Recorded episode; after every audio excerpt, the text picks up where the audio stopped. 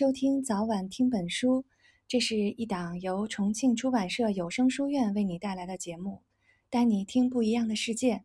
我是萌萌，今天我们给大家分享的是奥尔贝斯悖论，来自平行宇宙。除了本特利悖论以外，在任何无限的宇宙中，有一个更深层次的内在矛盾，叫做奥尔贝斯悖论。这个悖论是从夜晚天空的背景。为什么是黑色产生的？早至约翰尼斯·开普勒时代的天文学家就认识到，如果宇宙是均匀的和无限的，那么不管你向哪里看，你都会看到从无数个恒星发出的光。凝视夜晚天空的任意点，我们的视线将最终穿过不计其数的星星，接收到无限数量的星光。因此，夜晚的天空。应该是一片火海，但事实是，夜晚的天空是黑的，不是白的。几个世纪以来，达成了一个微妙的，但是意义深远的宇宙矛盾。这个悖论像本特利悖论一样，看上去简单，却使很多代的哲学家和天文家苦恼。本特利悖论和奥尔贝斯悖论都与观察有关，在一个无限的宇宙中。引力和光线可以产生无限多个没有意义的结果。几个世纪以来，人们提出了很多不正确的回答。开普勒被这个悖论困惑得走投无路，只得推测宇宙是有限的，被一个外壳所包围，因此只有有限数量的星光能够到达我们的眼球。对这个悖论的回答是如此的混乱，以致在1987年的一项研究表明。百分之七十的天文学教科书都给不出正确的回答。起初，人们说道：“星光被尘埃云吸收了，想由此来解答奥尔贝斯悖论。”一八二三年，海因里斯·威廉·奥尔贝斯第一次清楚地叙述这个悖论时，他本人就是这样回答的。奥尔贝斯写道：“地球是多么幸运啊！不是天穹每一点星光都能够到达地球。”要不然，亮度和热度将不可想象，比我们经受的更高九万倍。只有全能的上帝才能设计出能在这种极端环境条件下生存的生物体。阿尔贝斯提出，为了地球不沐浴在像阳光光盘那样明亮的背景当中，尘埃云必须吸收大量的热，地球上的生命才能够生存。例如。我们所在的银河系的光焰中心，在夜晚的天空中本应该特别的耀眼，但实际上它藏在了尘埃云的背后。因此，当我们遥望银河系中心所在的人马星座的方向时，我们看到的不是闪烁的火球，而是一片黑暗。但是，尘埃云不能真正解释奥尔贝斯的悖论。经过一个无限长的时间周期，尘埃云吸收。来自无数恒星的阳光，最终将和恒星表面一样发光。因此，尘埃云在夜晚的天空应该是发光的。同样，人们可以假定，恒星离得越远就越暗淡，这是对的。但不能回答这个悖论。如果我们观察夜晚天空的一部分，非常遥远的恒星的确很暗，但是你看的越远，你看到的星星就越多。在均匀的宇宙中，这两者的效应互相是抵消的。夜晚的天空仍然应该是白色的。非常奇怪的是，历史上第一个解决这个悖论的人是一位美国的神秘作家艾德加·艾伦·坡。他是一位天文学家的长期业余爱好者。就在他临死之前，他在一篇叫做……欧雷卡的充满哲理的散文诗中，发表了他很多的观察，其中有非常精彩的一段话，就是：如果恒星的系列是没有止境的，展现在我们面前的天空的背景应该是均匀照明的，像银河系所展示的那样，因为在整个背景中绝不可能找到一个地方没有星星，因此。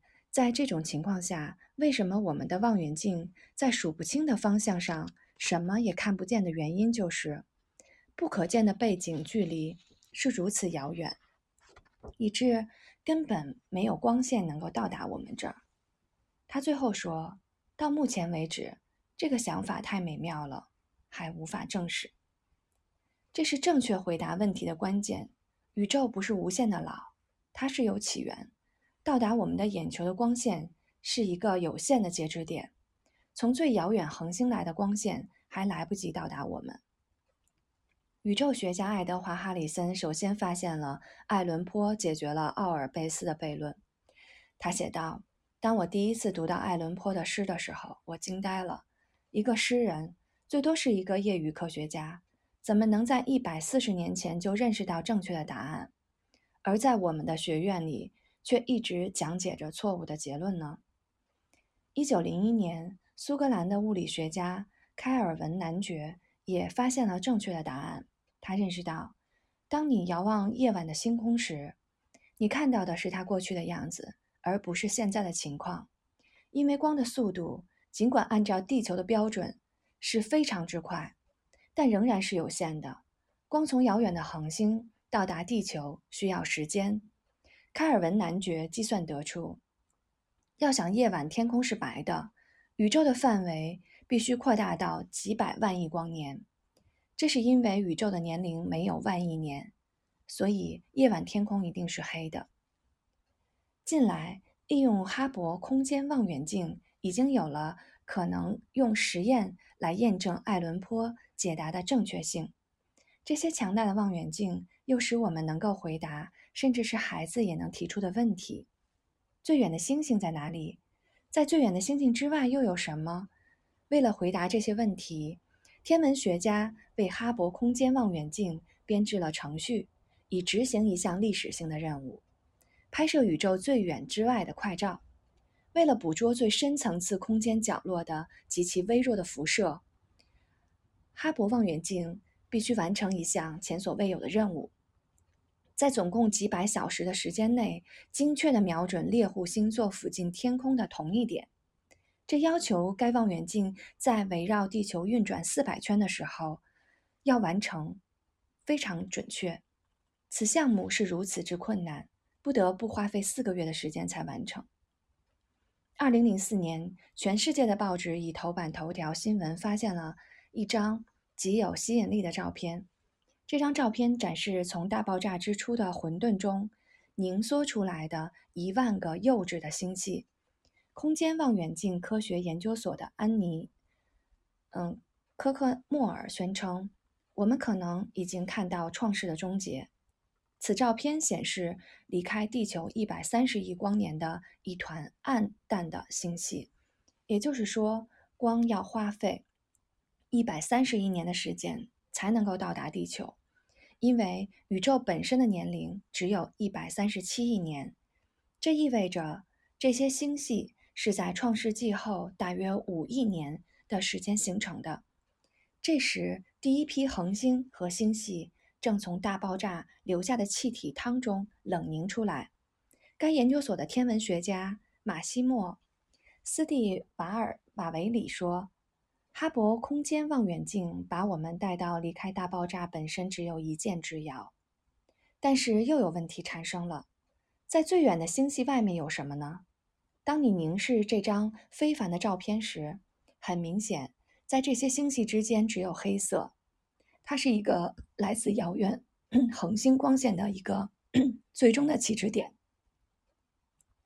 然而，这些黑色实际上。又是微波背景的辐射，因此，对夜晚天空为什么是黑色的最终回答就是：夜晚天空实际上根本不是黑的。如果我们的眼睛能够或多或少看到微波辐射，不只是可见光，我们就会看到来自大爆炸的辐射充满夜空。在某种意义上，来自大爆炸的辐射出现在每晚的夜空。